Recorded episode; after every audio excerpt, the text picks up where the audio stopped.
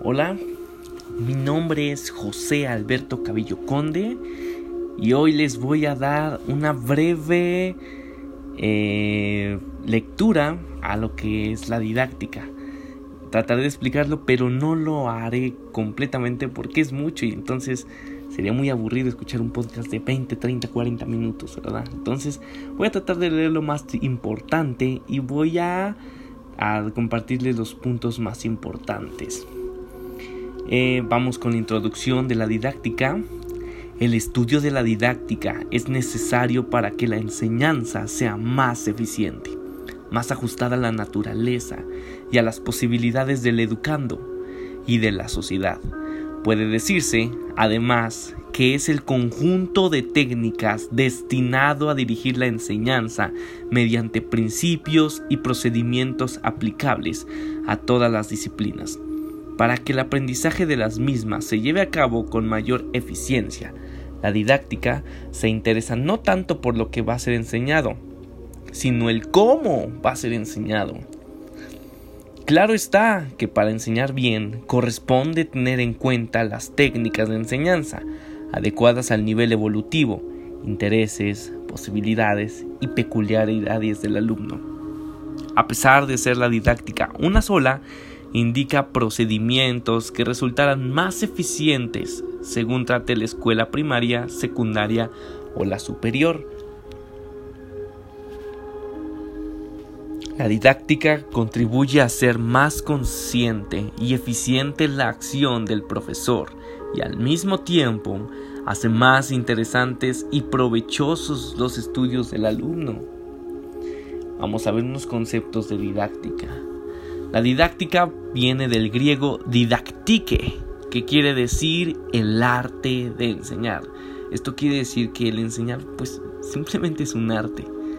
Más tarde la didáctica pasó a ser conceptuada como ciencia y arte de enseñar, prestándose por consiguiente a investigaciones referentes a cómo enseñar mejor. La didáctica puede entenderse en dos sentidos amplio y pedagógico. En el sentido amplio, la didáctica solo se preocupa por los procedimientos que llevan al educando a cambiar de conducta o a aprender algo, sin connotaciones sociomorales. Esta acepción, la didáctica, no se preocupa por los valores, sino, sino solamente por la forma de hacer al educando que el educando aprenda algo. Lo mismo para producir hábiles delincuentes que para formar auténticos ciudadanos.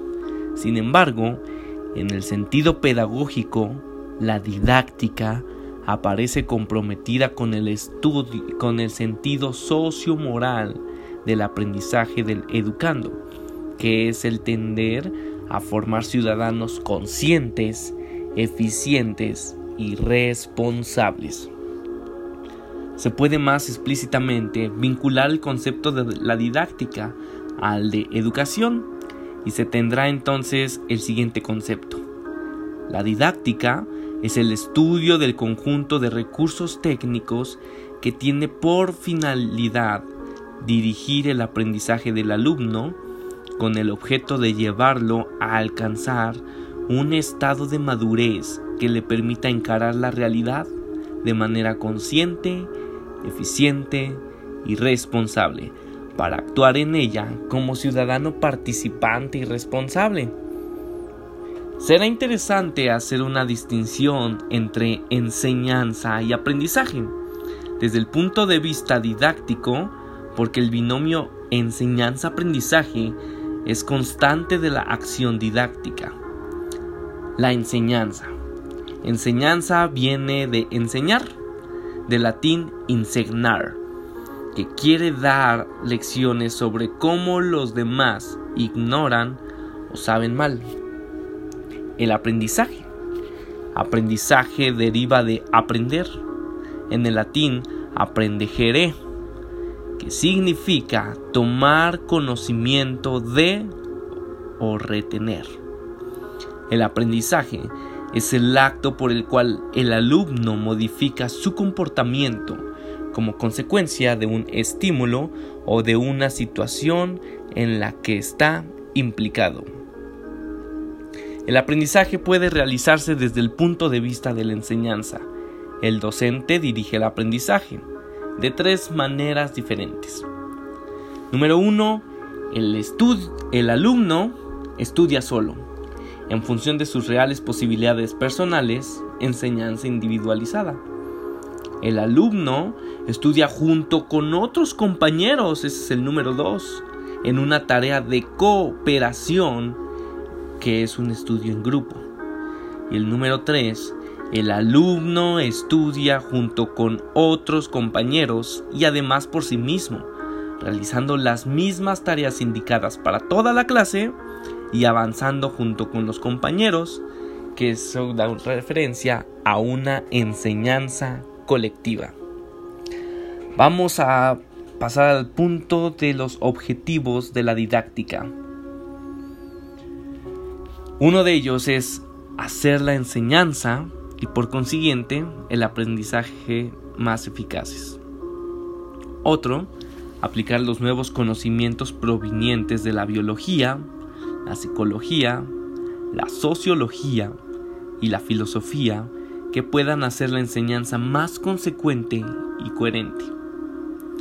Otro es orientar la enseñanza de acuerdo con la edad evolutiva del alumno, de modo de ayudarlo a desarrollarse y a realizarse plenamente en función de sus esfuerzos de aprendizaje. Otro es adecuar la enseñanza a las posibilidades y a las necesidades del alumno. Otro es guiar la organización de las tareas escolares para evitar pérdidas de tiempo y esfuerzos inútiles. Otro es hacer que la enseñanza se adecue a la realidad y a las necesidades del alumno y de la sociedad. Y por último, llevar a cabo un acompañamiento y un control consciente del aprendizaje, con el fin de que pueda haber oportunas rectificaciones o recuperaciones del aprendizaje. Ahora vamos a pasar a un punto que se denomina bases de la didáctica. Como sabemos, pues todo tiene bases, ¿no? Al igual que la didáctica. La didáctica tiene que hacer un esfuerzo muy grande para mostrar claramente en qué, cómo y cuándo es útil aplicar la orientación de una escuela o una concepción psicológica relacionada con la flexología, el conductismo, la teoría gestáltica, el psicoanálisis, el existencialismo, el funcionalismo o el genetismo. Vamos a pasar a otro elemento que se denomina los elementos didácticos. La didáctica tiene que considerar seis elementos fundamentales, que son con referencia a su campo de actividades, el alumno, los objetivos, el profesor, la materia, las técnicas de enseñanza y el medio geográfico, económico, cultural y social. Vamos con el primero, el alumno. El alumno es quien aprende, aquel por quien y para quien existe la escuela. Siendo así, está claro que la escuela, la que debe de adaptarse a él y no él a la escuela. Esto debe interpretarse de un modo general. En la realidad debe existir una adaptación recíproca que se oriente hacia la integración, esto es, hacia la identificación entre el alumno y la escuela.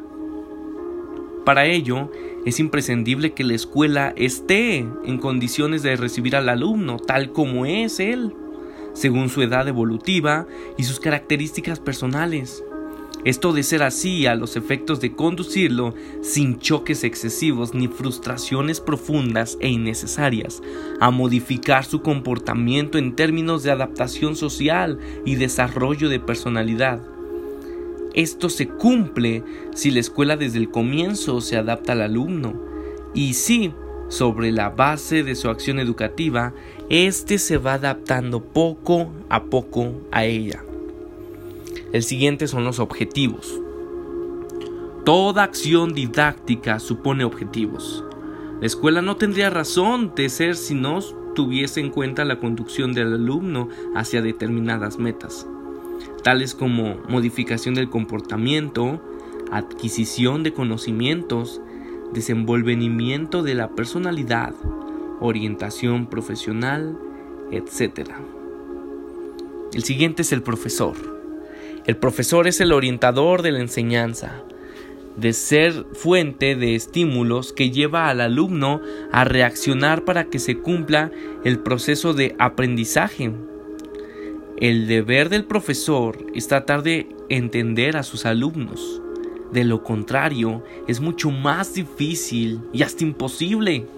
El profesor debe distinguir sus estímulos entre los alumnos de forma adecuada, de modo que los lleve a trabajar de acuerdo con sus peculiaridades y posibilidades.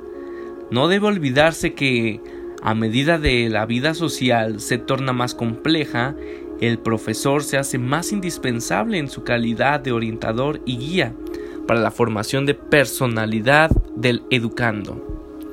El siguiente es la materia. La materia es el contenido de la enseñanza. A través de ella serán alcanzados los objetivos de la escuela. El siguiente son métodos y técnicas de enseñanza. Tanto los métodos como las técnicas son fundamentales en la enseñanza y deben estar lo más próximo que sea posible a la manera de aprender de los alumnos.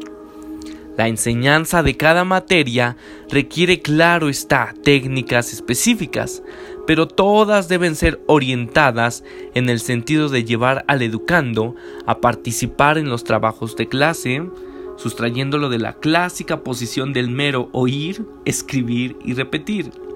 Por el contrario, sean cuales fueren los métodos o técnicas aplicados, el profesor debe lograr que el educando viva lo que está siendo objeto de enseñanza. Y por último, el medio geográfico, económico, cultural y social es indispensable para que la acción didáctica se lleve a cabo en forma ajustada y eficiente. Tomar en consideración el medio donde funciona la escuela. Solamente así podrá ella orientarse hacia las verdaderas exigencias económicas, culturales y sociales. Vamos a pasar a otro punto que es la visión de la didáctica. Según convenio, en su didáctica magna, la didáctica se divide en matética y sistemática.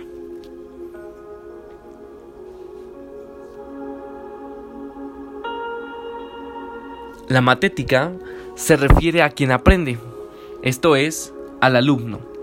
Es fundamental saber quién aprende, hacia quién va orientado el aprendizaje, a fin de que se logre la adecuación de la enseñanza, ya que contra lo que expresa el mismo convenio, no es posible enseñar todo a todos.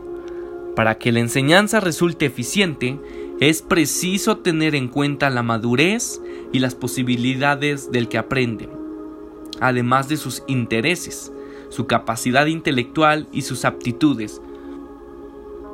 En consecuencia, es imprescindible que el profesor conozca a quién va a orientar el aprendizaje, a los efectos de establecer las adecuaciones que requiera la enseñanza. Y vamos a pasar por la otra, que es la sistemática. La sistemática se refiere a los objetivos y las materias de enseñanza. Así, la didáctica confiere mucha importancia a las metas a alcanzar y al vehículo utilizado para alcanzarlas, es decir, a las materias del plan de estudios. Igualmente, se puede decir que la acción didáctica consta de tres momentos. Uno es el planteamiento, enfocado hacia los planes de trabajo adaptados a los objetivos, alcanzar a las posibilidades, aspiraciones y necesidades de los alumnos y a las necesidades sociales. Segundo, es la ejecución, que va orientada hacia la práctica efectiva de la enseñanza, a través de las clases, de las actividades extra clase y demás actividades de los alumnos dentro y fuera de la escuela. Y por último es la evaluación, que va dirigida hacia la certificación de los resultados obtenidos con la ejecución. Otro punto importante es la didáctica especial. Puede ser encarada desde dos puntos de vista. Número uno, con el nivel de enseñanza. Se tiene así una didáctica de la escuela primaria, secundaria o superior. Y número dos, con relación a la enseñanza de cada disciplina en particular como matemáticas, geografía, historia, ciencias naturales, etc. Otro punto que me gustaría tocar es la educación y la didáctica. La escuela está destinada, pues, a realizar o ayudar a realizar la tarea de la familia, que consiste en la integración profesional, cultural y social de sus hijos. Para eso, la escuela debe instruir, suministrando conocimientos y técnicas que permitan la acción individual en el mundo contemporáneo. Pero la obligación de la escuela no es solamente instruir, es también y fundamentalmente educar.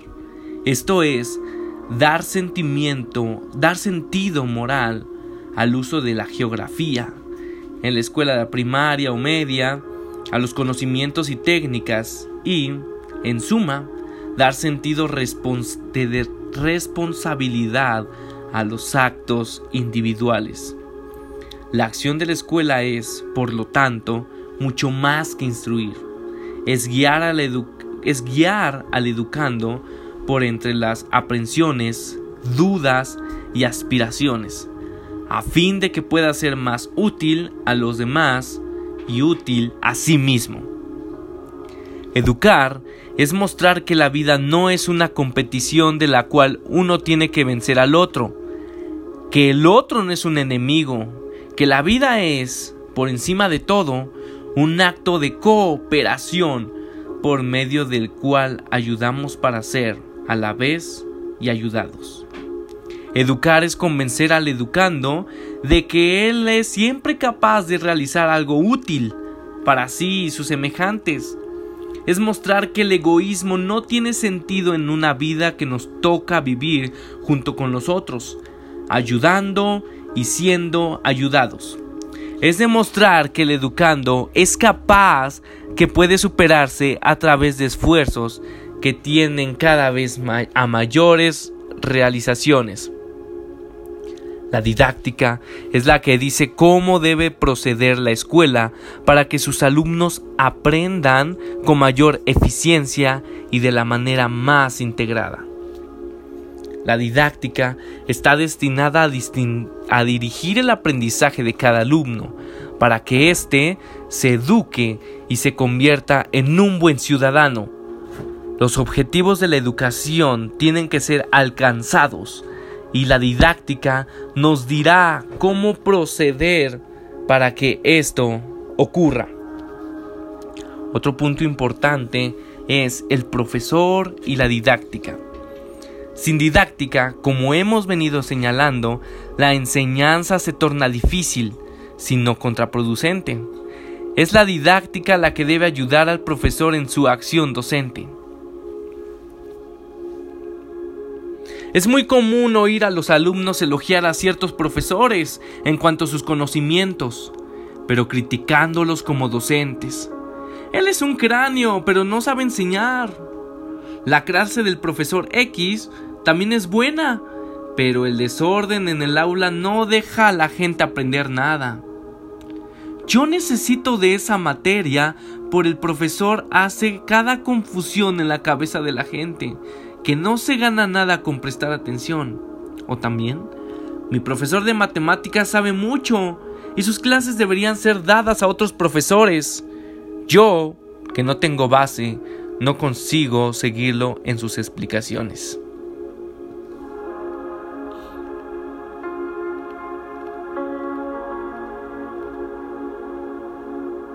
Y por último, y el punto último que quiero tocar es la renovación de la enseñanza y la didáctica. Y con esto quiero concluir. Es lógico que, a favor de lo que acabamos de exponer, de lo que les acabo de explicar, la didáctica requiera de procedimientos de enseñanza activos que inciten y obliguen al educando a llevar a cabo de tareas escolares en lugar de mantenerlo en actitud pasiva, de mera imitación, copia o recepción de lo que ya hecho y terminado.